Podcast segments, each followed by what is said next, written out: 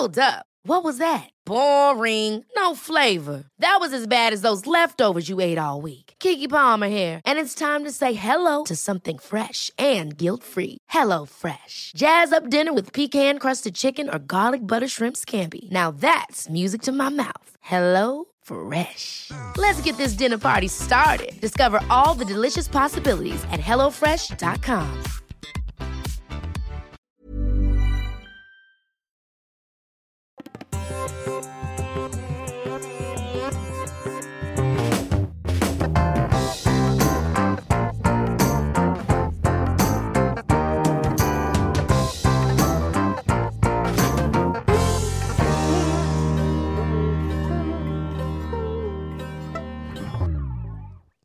Hallo und herzlich willkommen zu Yoga to Go. Mein Name ist Nadine und du bist hier gelandet bei meinem Podcast, bei dem es um Yoga geht, um Meditation, alle Themen rund um Yoga, alles, was euch interessiert. Und ähm, heute habe ich mir mal wieder ein ganz besonderes Thema herzugenommen. Ich persönlich, ich weiß nicht, wie es euch geht, höre super gerne Geschichtspodcasts. Und dann dachte ich mir, ja, verbinde ich doch mal meine beiden Interessen miteinander, Yoga und Geschichte. Also wie steht es eigentlich um die Yoga-Geschichte? Wo kommt Yoga eigentlich her? Wie lange gibt es das schon? Wie lange praktiziert man das schon so, wie wir es gerade tun? Was sind da eigentlich die wichtigsten Schriften? Ist Yoga eine Religion oder wie sollen wir das behandeln? Ist es eine Philosophie? Ist es einfach nur ein Sport? Dieses Thema würde ich heute super gern mal ein bisschen näher beleuchten und noch eine kleine Zahl, die ich echt großartig fand. In Deutschland praktizieren laut Statistik über drei Millionen Menschen Yoga. Aber ist es denn so, dass man, wenn man in sein Yoga-Studio geht, in der jeweiligen Stadt oder Yoga online praktiziert, über ein YouTube-Video, macht man sich da wirklich Gedanken darüber, wo das Ganze eigentlich herkommt? Ja, sicherlich irgendwas mit Indien, irgendwas mit Hinduismus. Wir hören ja immer wieder diese ja, Sanskrit-Begriffe diese ja, Begriffe, die ein bisschen komisch klingen, die der Lehrer, die Lehrerin vielleicht gar nicht so wirklich aussprechen kann. Oh ja, wo hat das alles seinen Ursprung? Und ich werde da so ein kleines bisschen ja, näher ja, bestimmt beleuchten können, aber wahrscheinlich nicht vollständig bleiben können. Deswegen ein klitzekleiner Abriss über die Geschichte, über die wichtigsten Schriften und alles, was sonst noch wichtig ist zu wissen. Und vorher noch ein ganz, ganz wichtiger Punkt. Es gibt nämlich ja, Forscher, Wissenschaftler, die sich immer noch über den Ursprung von Yoga so ein bisschen streiten. Gerade über das Yoga, was wir heute praktizieren. Ja, die Asanas, die wir machen. Stammen die jetzt von wilden Männern aus dem Wald? Darauf gehe ich später nochmal ein, die da ihre Superkräfte in, im Wald geübt haben. Oder aber stammen die wirklich von uns Westlern, ja, von britischen äh, Soldaten tatsächlich, die da ihre Leibesübungen vorgeführt haben in Indien. Und wo man sich so ein bisschen rausgeklaut hat. Ja, darüber gibt es ein paar Diskussionen, aber ich finde, finde die Geschichte eigentlich ganz großartig. Und man kann ja so sein, ja, seine Wahrheit rausnehmen. Und ein paar Fakten sind auf jeden Fall sehr, sehr interessant. Und bei meiner Recherche habe ich auch wieder ganz, ganz viele neue Dinge dazugelernt. Bevor wir tiefer in das Thema einsteigen, gebe ich euch mal einen kurzen Abriss, eine kleine Zusammenfassung, worüber ich heute sprechen möchte.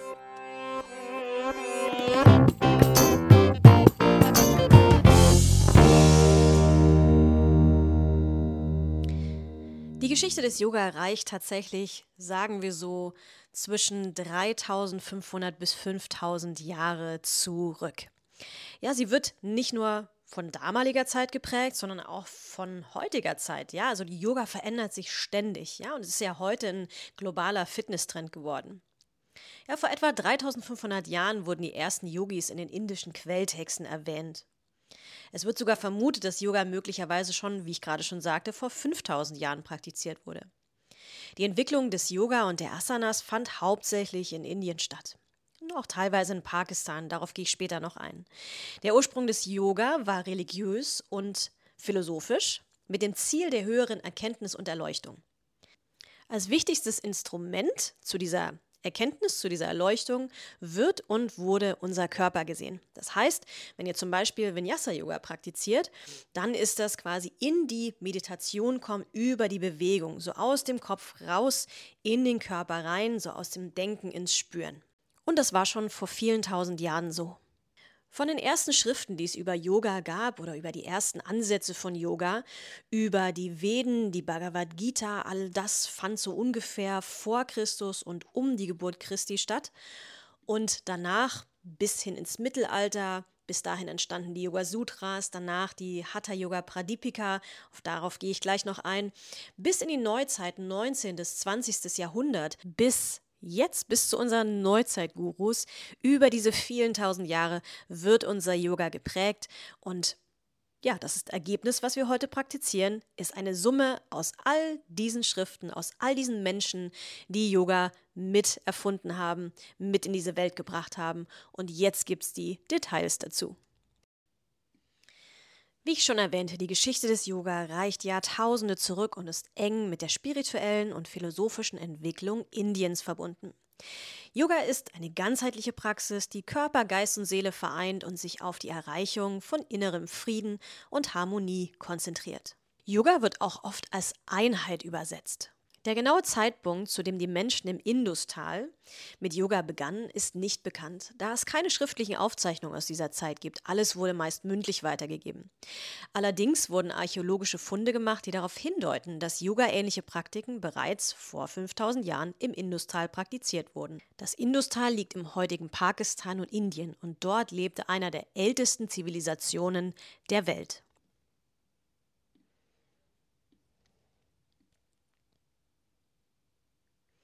In den 20er Jahren des letzten Jahrhunderts hatte ein britischer Archäologe in einer antiken Stadt im heutigen Pakistan eine Steinstatue gefunden. Diese Statue zeigt eine Figur in einer Yoga-Haltung mit gekreuzten Beinen und Händen, die auf den Knien ruhen.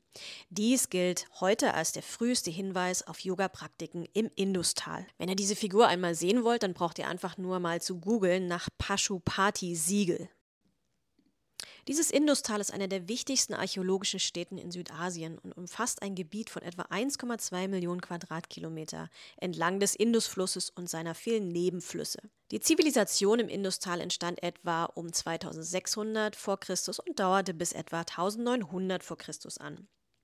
Während dieser Zeit entwickelten die Menschen dort eine hochentwickelte Kultur mit fortschrittlichen städtebaulichen Techniken, Handel und Handwerkskunst. Aus dieser Zeit sollen auch die ersten Berichte oder Weitergaben mündlich ähm, entstanden sein, die über Männer berichteten, die in den Wald gehen und ihre Superkräfte trainieren, auf einem Bein stehen über Wochen, über Monate, über Jahre oder im Wasser stehen auf einem Bein und dort über diese Kräfte, über diese Superkräfte zu höherem Bewusstsein zu kommen oder aber das Brauen von bewusstseinserweiternden Getränken aber darüber wird wie gesagt spekuliert. Die ältesten schriftlichen Aufzeichnungen, die sich auf Yoga beziehen, sind die Veden. Die Veden sind eine Sammlung von Texten, die zwischen 1500 und 500 vor Christus geschrieben wurden. In den Veden werden Praktiken beschrieben, die mit Yoga in Verbindung stehen, einschließlich von Meditation und dem Gesang von Mantras. Im Laufe der Jahrhunderte entwickelte sich Yoga weiter und es entstanden Schriften und Texte, von denen ich die wichtigsten jetzt einmal beleuchten möchte. Und ich möchte beginnen mit der Bhagavad Gita. Die Gita ist vermutlich das meistverbreitetste und einflussreichste Buch des Hinduismus und im Stand vermutlich um das dritte, vierte Jahrhundert vor Christus. Sie besteht aus 700 Versen und ist Teil des epischen Gedichts Mahabharata. Ich bin gerade sehr froh, dass ich das Unaussprechliche gerade aussprechen konnte. Wenn ihr das Wort geschrieben seht, dann äh, denkt ihr wahrscheinlich, oh Gott, ich lasse es gleich aus. Kleine Nebengeschichte, als ähm, ich meine eigene Yogalehrerausbildung gemacht hatte, mussten wir äh, immer Texte vorlesen und jeder stolpert wirklich ungelogen über dieses Wort. Aber worum geht es in der Bhagavad Gita? Es geht um eine Unterhaltung zwischen Krishna und seinem Schüler Arjuna. Die Bhagavad Gita ist auf jeden Fall Teil jeder Yogalehrerausbildung. Es gehört einfach dazu. Solltet ihr euch also mal irgendwann damit beschäftigen müssen, werdet ihr wahrscheinlich auf viele Kommentare stoßen über diese Bhagavad Gita und auch Interpretationen. Ich gebe euch mal hier eine kurze Zusammenfassung, worum es genau geht. Es geht um den Prinzen Arjuna, der in einer großen Schlacht steht und total verwirrt ist. Er sieht all seine Verwandten, Freunde und Lehrer auf der gegnerischen Seite und bekommt kalte Füße. Also beschließt er, einen kleinen Plausch zu halten mit seinem Wagenführer, der Krishna ist. Krishna ist so eine Art Superheldengott und erzählt Arjuna, dass er sich nicht so viele Gedanken machen und einfach seinen Job machen soll. Er sagt ihm, dass das Leben wie ein großes Schauspiel ist und dass Arjuna seine Rolle als Krieger spielen und seine Pflicht erfüllen soll ohne sich allzu sehr um das Ergebnis Gedanken zu machen. Krishna erzählt ihm auch von ein paar Methoden, die ihm helfen können, seinen Geist zu beherrschen. Er sagt ihm, dass er meditieren, seine Sinne kontrollieren und seine Wünsche zügeln soll, um inneren Frieden zu finden. Also so eine Art Coaching, kann man schon sagen. Schließlich macht Arjuna eine Kehrtwende und beschließt, sich zusammenzureißen und seinen Feinden ordentlich eins auf die Mütze zu geben. Krishna gibt ihm noch ein paar letzte Worte der Weisheit mit auf den Weg und dann geht's los. Am Ende gewinnt Arjuna die Schlacht und alle feiern ihn als Helden. Und das ist im Prinzip die Bhagavad Gita kurz zusammengefasst. Der Prinz, der einen kleinen Motivationsschub braucht, einen Superheldengott vor sich hat und dann den Sieg davonträgt. Aber mal kurz Spaß beiseite. Das ganze Ding ist eigentlich ein bisschen tiefer, aber so ist es ein bisschen in a nutshell ganz kurz erklärt. Und eigentlich geht es darum, dass Krishna Arjuna die Grundsätze des Dharma lehrt. Ja, die Grundsätze des eigenen Handelns. Warum tut man etwas? Was sind die Motive dahinter? Was ist der Blick dahinter? Ja, erwarte ich etwas von meinen Handlungen oder tue ich etwas einfach komplett aus Selbstlosigkeit? Krishna erklärt Arjuna, der ja ein Prinz ist und der im Krieg kämpfen muss und seien seine Feinde auch Familie, Freunde, was auch immer, dass er die Pflicht hat, in seiner Kaste jetzt in diesen Krieg zu ziehen und sich nicht so viele Gedanken darüber zu machen, was ist denn das Ergebnis darüber. Er hat, das ist für uns aus der heutigen Zeit, ja, wenn wir über Krieg reden, ja, so ein bisschen abstrakt, aber tatsächlich ist es in dieser Kaste einfach seine Pflicht, ja, dieses zu tun, in den Krieg zu ziehen. Krishna erklärt Arjuna auch, dass ja, gewisse Dinge im Kampf einfach getan werden müssen, dass der Körper zwar sterblich ist, aber die Seele unsterblich. Und dass es seine Pflicht ist, sein Bestes zu geben, ohne, wie gesagt, an die Ergebnisse zu denken. Die Bhagavad Gita betont auch die Bedeutung von Karma und Bhakti, die Hingabe an Gott. Krishna erklärt, dass jeder Mensch für seine Handlungen selbst verantwortlich ist und dass Karma die Ursache und Wirkung unserer Handlung ist.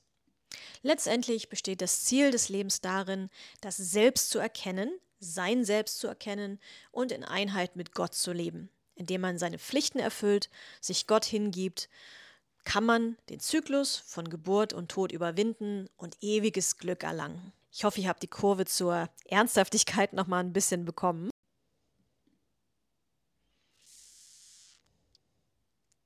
Und die Gita ist weiterhin tatsächlich eine zeitlose spirituelle Lehre, die auch in der heutigen Zeit ja relevant ist. Die Grundsätze des Dharma, des Karma, der Hingabe an Gott, Bhakti, die dort betont werden, sind für viele Menschen heute noch von großer Bedeutung und haben tiefen Einfluss auf das Verständnis der indischen Spiritualität und Philosophie. Wer die Gita verfasst hat, ist tatsächlich nicht klar. Es wird angenommen, dass sie von verschiedenen Autoren über einen ganz, ganz langen Zeitraum von Jahrhunderten verfasst wurde. Jetzt machen wir einen Sprung in die Zeit nach Christus. Eine der bekanntesten und wichtigsten Schriften sind die Yoga Sutren von Patanjali. Sie entstanden etwa zwischen dem 2. und 5. Jahrhundert nach Christus. Auch der heutige Yoga-Unterricht ist noch stark von Patanjali geprägt. Die Yoga Sutras definieren den achtgliedrigen Pfad des Yoga, der Aspekte wie Ethik, Körperhaltungen, Atemkontrolle und Meditation umfasst. Patanjali war ein indischer Gelehrter, der im zweiten, dritten, vierten oder fünften Jahrhundert nach Christus gelebt haben soll. Es gibt nur sehr wenige historische Aufzeichnungen über ihn und sein Leben. Daher gibt es viele Legenden und Mythen um ihn. Manchmal wird er sogar als Schlange dargestellt, eine kosmische Schlange. Andere glauben, dass er ein menschlicher Gelehrter war, der das Yoga Sutra und andere Werke verfasst hat. Insgesamt bleibt aber Patanjalis Leben und Werk von vielen Fragen und Legenden umgeben. Aber seine Beiträge zum Yoga und zum Ayurveda haben einen tiefen Einfluss auf die indische Kultur und die spirituelle Praxis auf der ganzen Welt. Aber was sind die Yoga Sutras jetzt eigentlich? Sie sind eine Sammlung von 196 kurzen, prägnanten Aphorismen, die das Fundament der Philosophie und Praxis des Yoga abbilden. Die Sutras sind in vier Kapitel unterteilt und beschreiben den achtgliedrigen Pfad des Yoga. Die Sutras des Patanjali sind in Sanskrit geschrieben und sehr knapp gehalten, so dass sie oft schwer zu verstehen sind. Sie sind jedoch von großer Bedeutung für alle, die sich mit Yoga beschäftigen, da sie einen tiefen Einblick in die Philosophie und die Praxis des Yoga bieten und als Grundlage für viele moderne Yoga-Traditionen dienen. Die Sutras betonen die Bedeutung von Meditation, Konzentration, ethischen Verhaltensweisen und der Einheit von Körper, Geist und Seele, um ein erfülltes und glückliches Leben zu führen. Um dir den achtgliedrigen Yoga-Pfad einmal so ein bisschen näher zu bringen, fasse ich mal eben ganz, ganz kurz oder versuche es zumindest, die acht Glieder einmal zusammenzufassen. Das erste Glied des im Yoga Sutra beschriebenen achtfachen Yoga-Weges umfasst die ethischen Grundlagen, die wir im Umgang mit unseren Mitgeschöpfen beherzigen sollten. Ahimsa, Gewaltlosigkeit, Satya, Wahrhaftigkeit und Authentizität, Asteya, nicht stehlen, Brahmacharya, ein am Göttlichen orientierter Lebenswandel, Aparigraha, Genügsamkeit. Dieses erste Glied wird auch Yama genannt oder die Yamas genannt, Verhalten gegenüber der Mitwelt. Und falls ihr jetzt gerade so denkt, hm, warte mal, das hört sich doch an wie die zehn Gebote, ja, auch das war mein erster Gedanke. Das zweite Glied, Niyama, die innere Einstellung, bezieht sich auf die Selbstbeherrschung und die innere Ausgeglichenheit. Dazu gehören Saucha, die Reinheit, Samtosha, Zufriedenheit, Tapas, Askese oder inneres Feuer, Svadhyaya, meditatives Studium der Schriften und Ishvara Pranidhana, Verehrung des Göttlichen. Das dritte Glied, Körperhaltung, die Asana. Hier geht es um die Körperhaltung, die der Yogi im Zuge der Selbsterforschung und Transformation einnimmt. Laut Patanjali soll die Asana stabil, aber angenehm sein. Stira Sukha. Das vierte Glied, Pranayama, Atem- und Energiekontrolle. Die Atemtechniken des Yoga bilden das vierte Glied des achtfachen Pfades. Prana bezeichnet jedoch nicht nur den Atem, sondern auch die Lebensenergie. Die Pranayama-Übungen wirken sich harmonisierend und stärken auf unser ganzes System aus. Sie schaffen im Yoga die Voraussetzungen, erweiterte Bewusstseinszustände erfahren und auch tragen zu können. Jetzt ab dem fünften Glied geht es eher nach innen. Pratyahara, das Zurückziehen unserer Sinne. Hier werden die Sinneswahrnehmungen als Vorstufe zur Meditation von den äußeren Objekten abgezogen. Die Wahrnehmung strömt verstärkt nach innen in einen Raum der Stille. Pratyahara ist eine wichtige Übung, um die nachfolgenden Schritte des achtfachen Pfades leichter zu erreichen. Das sechste Glied, Dharana, Konzentration. Hier geht es um die Konzentration auf ein gewähltes Objekt. Die Aufmerksamkeit wird gebündelt, allerdings anders als wenn man jetzt im intellektuellen Sinne sich konzentriert, bleibt man entspannt, aber gelassen. Dharana ist ebenso eine Vorstufe der Meditation, genauso wie Pratyahara. Nummer 7. Dhyana, Meditation. Beim siebten der acht Glieder des Yoga-Pfades ist man in der meditativen Versenkung, auch Dhyana genannt. Die körperlichen und emotionalen Fluktuationen ebben langsam ab.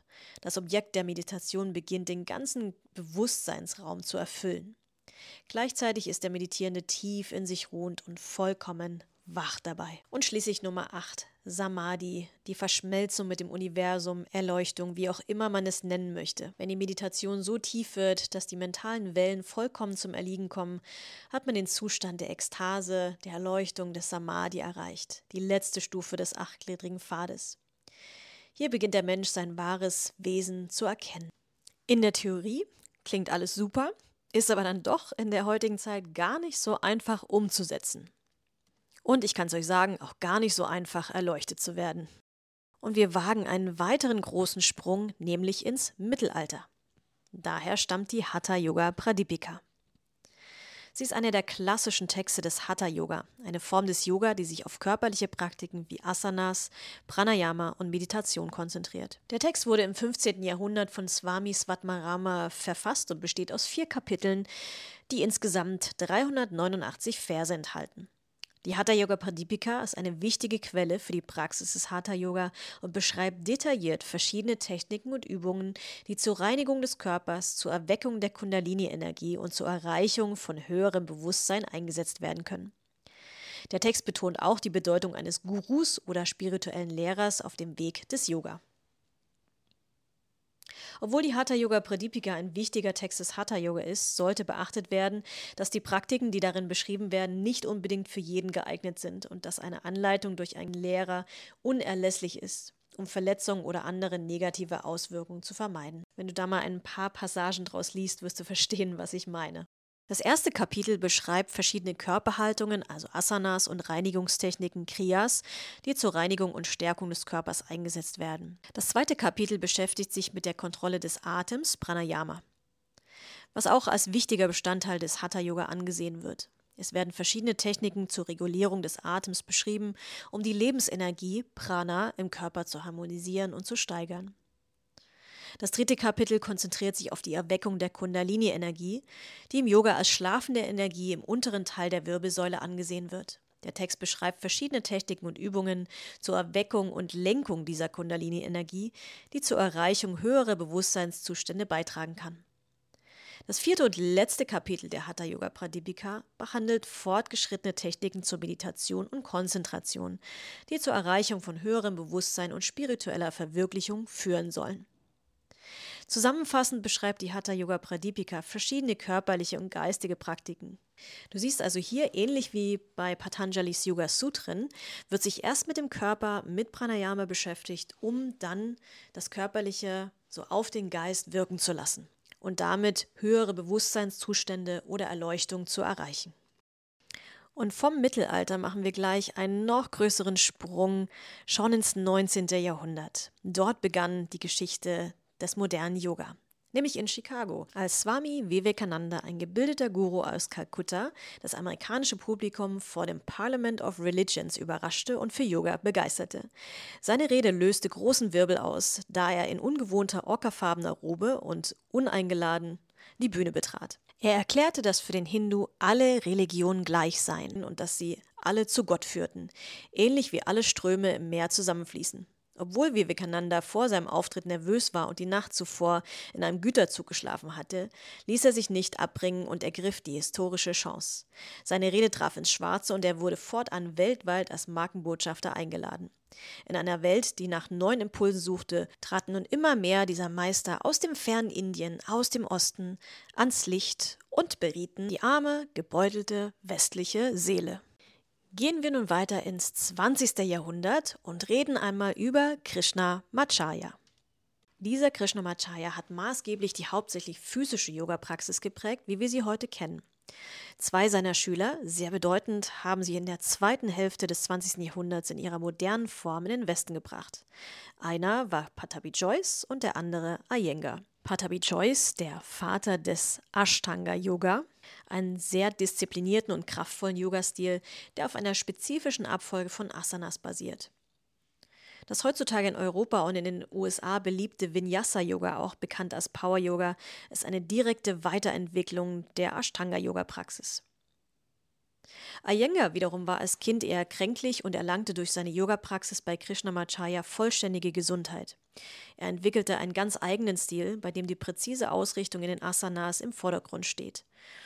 Er ist der Vater des Iyengar-Yoga, bekannt durch die Benutzung von ganz, ganz vielen Hilfsmitteln. Aber zurück zu Krishnamacharya. Er war ein bedeutender indischer Yogi und Lehrer des 20. Jahrhunderts. Er wurde 1888 geboren und verstarb 1989. Wie schon gesagt, gilt er als Vater des modernen Hatha-Yoga. Er entwickelte eine Methode des Yoga-Unterrichts, die stark auf die individuellen Bedürfnisse und Fähigkeiten jedes Schülers eingeht. Diese Methode betont auch die Bedeutung der Atmung und verbindet Atemübungen, Pranayama, mit körperlichen Haltungen, Asanas und Meditation. Dank Krishnamacharyas Einfluss hat sich Yoga im Laufe des 20. Jahrhunderts von einer eher esoterischen Praktik in Indien zu einer weltweit beliebten Praktik entwickelt, die von Menschen jeden Alters und Hintergrunds heute praktiziert wird. Neben den bereits zwei erwähnten Schülern Iyengar und Patabi Joyce hatte Krishnamacharya noch zwei weitere Schüler. Das war sein eigener Sohn, Desikachar. Der wurde von seinem Vater ausgebildet und gründete später das Krishnamacharya Yoga Mandiram in Chennai in Indien. Desikachar war bekannt für seine Betonung der individuellen Anpassung von Yogaübungen an die Bedürfnisse jedes Schülers. Die vierte Schülerin war, ja, eine Frau Indra Devi. Sie brachte das Yoga in den Westen, nach Kalifornien, indem sie Yoga-Unterricht in Hollywood gab. Sie entwickelte ihre eigene Form des Yoga, die als Indra Devi Yoga bekannt wurde. All diese Schüler von Krishnamacharya haben dazu beigetragen, dass Yoga im Laufe des 20. Jahrhunderts zu einer weltweit beliebten Praktik wurde. Sie haben alle einzigartige Formen des Yoga entwickelt, die heute von vielen Menschen praktiziert werden. Krishnamacharya entwickelte das moderne Yoga aber nicht allein, sondern basierend auf seiner umfassenden Ausbildung in verschiedenen traditionellen Yoga- und Vedanta-Schulen. Sein Ziel war es, das Yoga zu modernisieren und an die Bedürfnisse und Herausforderungen der modernen Welt anzupassen. Er war der Auffassung, dass Yoga für jeden Menschen zugänglich sein sollte, unabhängig von Alter, Geschlecht oder körperlichen Fähigkeiten. Aber auch die britischen Besatzer hatten tatsächlich einen sehr, sehr wichtigen Einfluss auf die Entwicklung des modernen Yoga in Indien. Die indischen Gelehrten schauten sich einerseits Leibesübungen von den britischen Besatzern ab und andersrum. Auch erkannten die indischen Gelehrten, was der westliche Körper braucht, um zur Ruhe zu kommen. Einige britische Beamte, Wissenschaftler und Intellektuelle interessierten sich für Yoga und seine Praktiken und brachten es auch in den Westen mit. Dies führte zu zunehmendem Interesse an Yoga und Spiritualität auch in Europa. Gleichzeitig hatte auch die britische Kolonialherrschaft natürlich Auswirkungen auf die indische Gesellschaft und Kultur. Indische Traditionen und Bräuche wurden von den Briten abgelehnt und viele Inder mussten sich an die westliche Kultur anpassen, um in der Kolonialgesellschaft erfolgreich zu sein. In dieser Zeit wurde Yoga manchmal als rückständig und veraltet angesehen. Krishnamacharya war jedoch ein Pionier darin, Yoga als zeitgemäße Praktik weiterzuentwickeln und die traditionellen Methoden an die Bedürfnisse und Herausforderungen der modernen Welt anzupassen. Sein Ziel war es, Yoga als kraftvolles Instrument zur Förderung der körperlichen und geistigen Gesundheit zu präsentieren, die für alle zugänglich sein sollte. In den 1960er Jahren wurde Yoga dann im Westen immer populärer, insbesondere in den USA. Ein wichtiger Faktor für die Verbreitung des Yoga im Westen war die Gründung des Yoga Journal im Jahr 1975, das eine Plattform für Yogalehrer und Schüler bot, um sich auszutauschen und zu vernetzen. In den letzten Jahrzehnten hat sich Yoga dann zu einer weltweit praktizierten Disziplin entwickelt, die von Millionen und Millionen von Menschen auf der ganzen Welt geübt wird. Und hier hört die Geschichte auch nicht auf. Yoga wird sich immer weiterentwickeln. Und wer weiß, was noch für Einflüsse da dazukommen. Ja, vielleicht habt ihr schon in eurem Yoga-Studio Hip-Hop-Yoga gesehen oder Yoga und Kakaozeremonie, Yoga und CBD-Öl und was es dann noch alles für fancy Shit da draußen gibt. Also man kann es gut finden, man kann es, ähm, man kann sich gerne auch wieder auf die alten Traditionen zurücksehen, was ich manchmal mache. Ich sehe nämlich manch, manchmal nach einer guten Ashtanga-Stunde, so wie ich angefangen habe, oder nach einer ganz, ganz klassischen Iyengar-Stunde mit ganz, ganz vielen Hilfsmitteln oder nach einer richtig guten Yin-Yoga-Stunde. Das ist im Prinzip Geschmackssache und man wird sich auch selbst als Yogi, als Yogini immer wieder nach anderen Sachen sehen. Mal vielleicht nach ein bisschen fancy Zeug, was so ein bisschen tänzerisch ist, was vielleicht ein bisschen akrobatischer ist. Den anderen Tag wieder auf dieses Klassische, auf dieses Yin-Yoga, auf dieses In sich gehen. Vielleicht am nächsten Tag wieder Kraft. Ja, das darf alles sein. Yoga darf sich weiterentwickeln. Das ist auch total gut so. Ja, und die Frage, die ich mir immer stelle, ist, ja, wenn jetzt Iyengar und Patabi Joyce schon seit mehr als zehn Jahren tot sind, wer prägt denn das Yoga heute? Natürlich gibt es diese Personen, die ganz, ganz großen Einfluss auf das moderne Yoga haben. Wir haben Anna Forrest, wir haben Kino McGregor, die Ashtanga-Yoga mitgeprägt hat und eine direkte Schülerin von Patabi Joyce war oder ist besser gesagt. Wir haben Rod Stryker, wir haben Brian Kess und auch hier in Deutschland gibt es super viele tolle große Namen, die die deutsche Yoga-Szene mitgeprägt haben. Und vielleicht verändert ihr das Yoga ja mit und gebt euren Einfluss, euren Senf dazu. Dinge verändern sich stetig. Aber vielleicht ist es auch mal ganz gut, immer mal wieder zurückzuschauen. Wo sind die Wurzeln? Was kann ich von den Wurzeln vielleicht nochmal mit ins Moderne nehmen? Und das war meine sehr, sehr kurze, zusammengedampfte Yoga-Geschichte und ein kurzer Ausblick in die Zukunft sogar.